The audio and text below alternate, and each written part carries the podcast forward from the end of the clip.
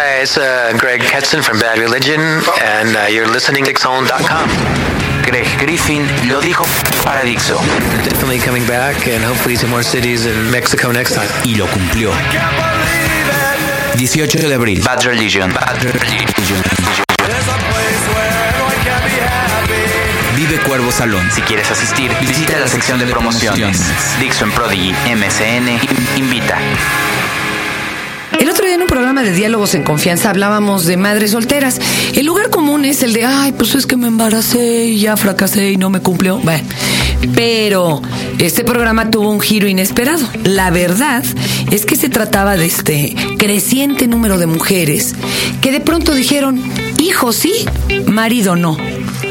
Y una de las invitadas era María Antonieta Barragán, que hoy nos visita junto con Mónica León y nos habla de este maravilloso libro que se llama precisamente Hijos sí, maridos no, una nueva alternativa familiar. Y hoy les dedicamos el Tao. Este es el podcast de Fernanda, de Fernanda Tapia. Podcast por Dixo y Prodigy MSN. ¿Cómo están chicas? Bienvenidas. Muy bien, muchas gracias por, por la invitación. Perdón que te estoy jaloneando yo de un solo brazo. jaloneo, usted jaloneo. parezco limosnero de Morelia, de esos que te pican en el, en el pecho de oye, oye, oye. Oiga, pues qué interesante tema, ¿eh? Es una realidad que nos viene avasallando y no, como que no volteábamos a verlas con conciencia, ¿verdad? Platícanos de este estudio y toda la bola de entrevistas que se aventaron y todo. Adelante. Para empezar, Fernanda, es un libro pionero en su género, en el estilo, en, en la forma de, Ajá. de trabajarlo. Es un libro que no se había abordado, tienes razón. Está el- estaba el tema en el aire, todo el mundo decía, bueno, yo sé que las madres solteras, todos hablamos de las madres Y solteras. cada vez más, y una amiga mía le pidió a un amigo que se aventara el volado, ya sabes.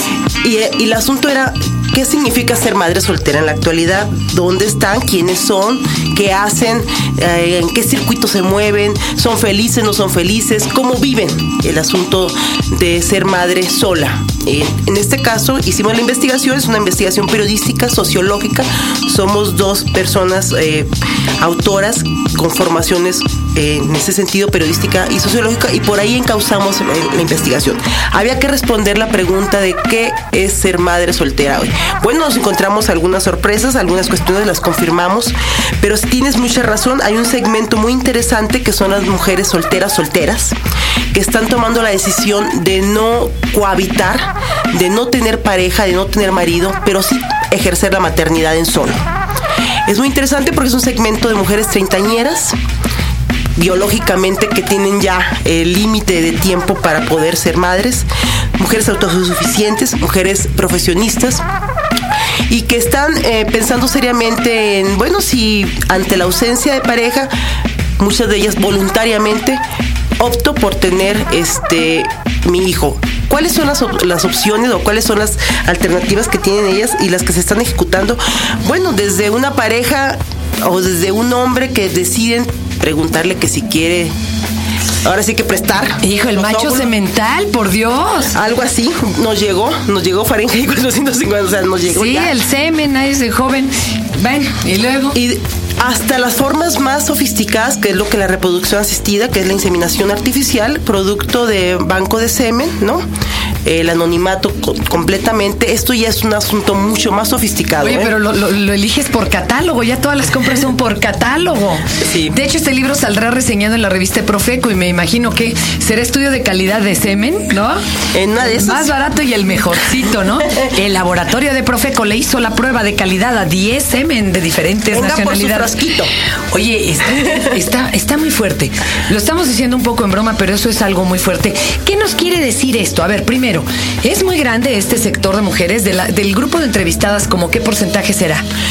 Un poco el asunto aquí es decir, viene desde la chavita soltera que se embarazó, como dicen por güey, hasta la que se casó por todas las leyes, se compró el boleto de Cenicienta, se casó, tuvo hijos y ¡pum! De repente amaneció y ya no tenía marido porque se separó, porque se divorció o porque decidió sencillamente que ya no quería seguir en ese modelo. Y después están esas que menciona Marito, de soltera, soltera, de que a mí el modelo nomás no me lo compro y me voy por la libre. ¿Pero qué nos está queriendo decir esto? Perdón. O sea, Claro. y chavos, porque luego me hablan y vieja, feminazi, maldita. Y por eso nadie las quiere. No, no. No lo estoy diciendo yo, ¿eh? claro, claro. Es un estudio y son números. ¿Qué está diciendo esto? De hecho, esa es la idea. Cuando, cuando ven el título dicen, ay, este, son contra los hombres, ¿no? Manifiesto feminista.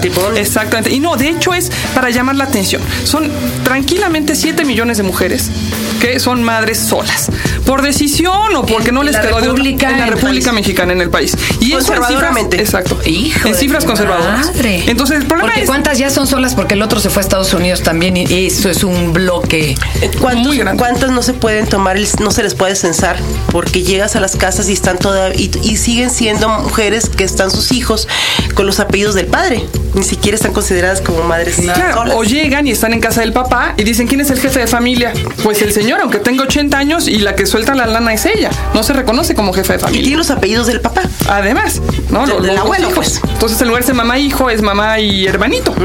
Claro. ¿Cuánto no se ocul- oculta? Sí, a ver, ahí? vamos a aclararle esto a los que se quedaron como a la mitad. El, sí, muchas veces la chava se avienta el hijo y para evitarse broncas o porque el papá del bebé no lo reconoció, el papá de ella le pone los apellidos y entonces en el censo salen como sus hermanos. Y aunque ella meta dinero a la casa y, y sea, ahora sí que el sostén, cuando hacen el censo, ¿quién sale? Pues el viejito, ¿no? El abuelo, pues está. Entonces tenemos una, una cifra casi invisible, ¿no? Una, una que es la, la legal, no la legal la oficial. oficial.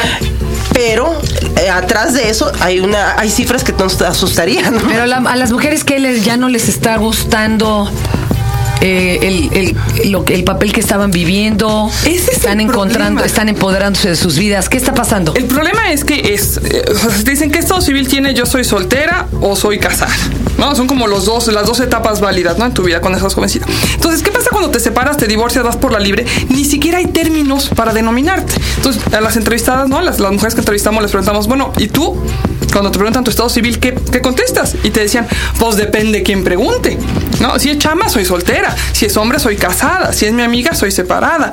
Claro, porque decir que soy madre sola o madre soltera ya es, ¿no? Tenerte una gran etiqueta en la cabeza con la cual te voltean a ver muy peyorativamente. Dicen esta, Y nunca más vuelven a tener otra relación porque todos los hombres ya nada más quieren cogérselas, o sea, literalmente, ¿no? O sabes que de hecho, bueno, este, existe esa casa, pero esa, esa causa. Pero lo que pasa también es que como ellas dicen, bueno, híjole, ya no soy esposa de nadie, bueno, entonces voy a ser madre de mis hijos. Entonces se abocan totalmente a los hijos y ellas quedan en una segunda categoría, ¿no? De, de relevancia. Entonces se cierran, se cierran a la posibilidad de ser mujeres, de tener pareja, de tener sexo, porque son mamás. Antes, ¿no? Virginales y guadalupanas todas, ¿no?